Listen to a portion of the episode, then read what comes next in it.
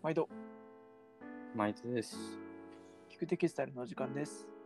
ファルデムのパトとジュピティでお送りしお願いしま。ますす。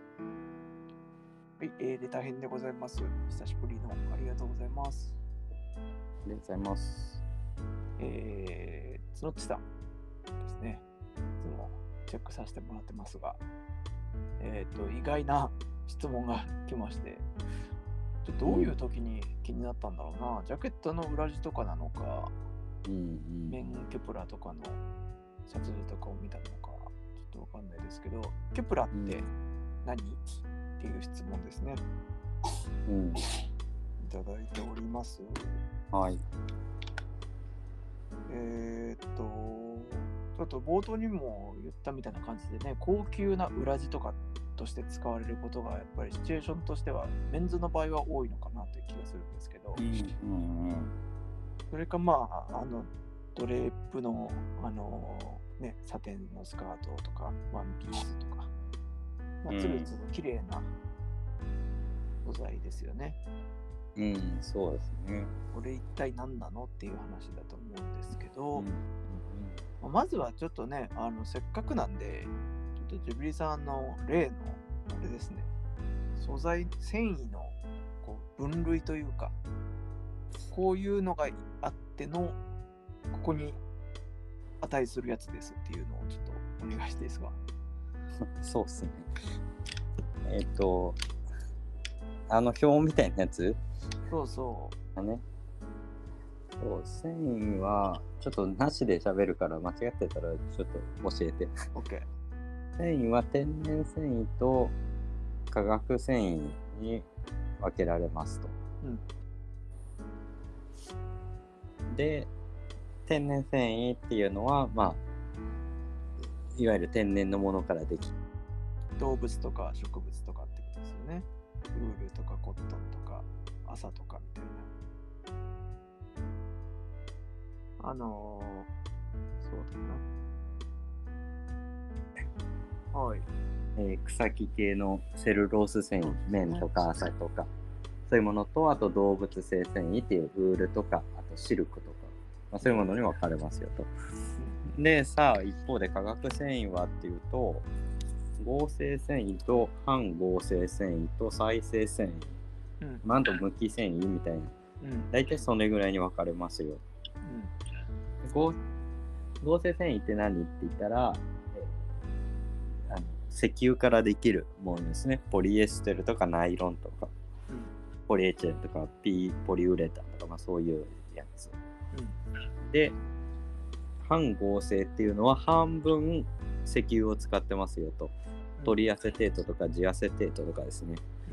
うん。で再生繊維は何？っていうと、えーこれは天然のものを再生して作ってるよというものです。うん。でキュプラはここに当たりますよという感じですね。完璧です。よかったです。再生ってどうやってやる感じのことを言うんですかね。そう。で、えー再生繊維も代表的なのはレーヨン、えーテンセル、キュプラ。まあこの3つが、ていうかこの3つ以外再生繊維あるのかなってぐらいだと思うんですけど、で、えっと、レーヨンとか、えーキュプラに関しては、木製、木材、ループを使って、えー それを溶か繊維にするっていう形ですね。うんうん。で、キュプラの場合は、その、コットンリンターと呼ばれる綿の、えー綿の綿毛みたいな、ああいうものの、えーその残った部分ですね。うん。種の周りのコットンリンターと呼ばれるものを溶かして、うん。うん。うん、いう感じです。つまり麺を普通に綿花としてあの取った後にもう普通の人は捨てるやつを溶かして作ってるっていうそうそううそうそうそうそうそう。結構エコエコ感強いですよねそもそも、うんうん。そうですね。うん私今日はあのそんな角内さんのために、ベンベル、これあのあれですね、キプラをブランディングしている旭化成がつけてる名前のやつの、えー、と冊子を持ってますので、ここからゴリゴリにパクらせていただいて、うんご紹介していこうと思いますので、ちょっとここからはかいつまんでちょっと読んでいきたいと思います。お願いします。はい。歴史的にはですね、まずドイツで19世紀後半に、えー開発されました。うん、早いんだよね、結構ね。うん、うん、古いんだよね。そうですね。で、旭化成が、えー1928年に、えーその技術を導入して研究をして、えー1931年、その3年後に、えー宮崎県延岡市にうん工場を建設して操業を開始しました。うん、で、えー作れるよってなってから世界中からそのさっきの、えー、と綿のもみ殻みたいなやつをバーッと集めてくるところから製造が、えー開始されていきましたといううん、ところですね。で使われ方の、えー、と広がりとしては60年代にまず裏地として、えーシルクの代わりの、えー素材みたいな形で、えー使用されるようにななりましたと。うん、で70年代には販路を広げてインドを中心に民族衣装としても使われるようになっていきました。うん、うん、うん。で80年代の後半になると,、えっとフィブリル加工あの要はスウェードみたいな感じの見た目にする加工ですかね、あれができるようになって、まあ、さらにファッション性を高めるアイテムとしても注目されるようになりました。そして、えー2000年代からは機能性をより高めて、えーインナーとかスポーツ医療にも使われるようになっていきました。という形で、えーその使われ方を広げていっていると。うん、うん、で何がすごいのっていうところはまずはその原料でいうとそのコットンの産毛から生まれていて、えーコットン由来だよ。要は、えー地球にも優しく人にも優しいみたいなところですかね、うん。そして天然由来だから、えー自然にも最後帰りますよと。石油由来のものと違うんですよっていうところですねうん、で次に機能のところで言うと、えー触れた瞬間から続く肌への優しさ。ツルツルすすべすべしてるっていうのは、繊維の断面図を見ても、えー、と明らかになりますと。でツルツルしてる系のレイヨンとかシルクとかと断面図を比べてもより綺麗なまん丸い形をしていて、えー肌にとても優しい、えーそれから肌と共に呼吸する湿気をコントロールする機能がありますポリエステルとかだと、えー全然その湿気を、えー吸い出さない通常のものだとっていうところに対して、えー湿気を放出してくれるっていう機能があるので着ていても快適です。まあ、この辺のことはねやっぱりあの両方とも裏地にすごく適してるなっていうのがこう感じられるとこだったりしますよね。うん、うん、それからまあ発色も綺麗だったりとか、えー滑りが良いですよとかってところも書いてあったりしますし、でその地球に優しい系っていうところで言うと、まあ、世界のあのいろんな基準があるんですけど、その再生系っていう意味だと、えー GRS っていうですね、グローバルリサイクルスタンダードっていう世界基準があるんですけど、そういうのも取ってたりとか、うん。えーまあ、日本で有名なやつだとエコマークね、あの手がいいの形してるやつ。ああいうのとか、エコテックス認証とかも、まあ、各種取ってるので、えー製造工程も含めて、まあ、地球に優しいと世界的にちゃんと認められてます。という素材なんです。うん。うん、というので、まあ、いろいろ書いてあるんですけど、やっぱり、あの、日本でしか作れないっていう素材ってなかなかないですよね、他にね。うん。原料的な意味。そうだね。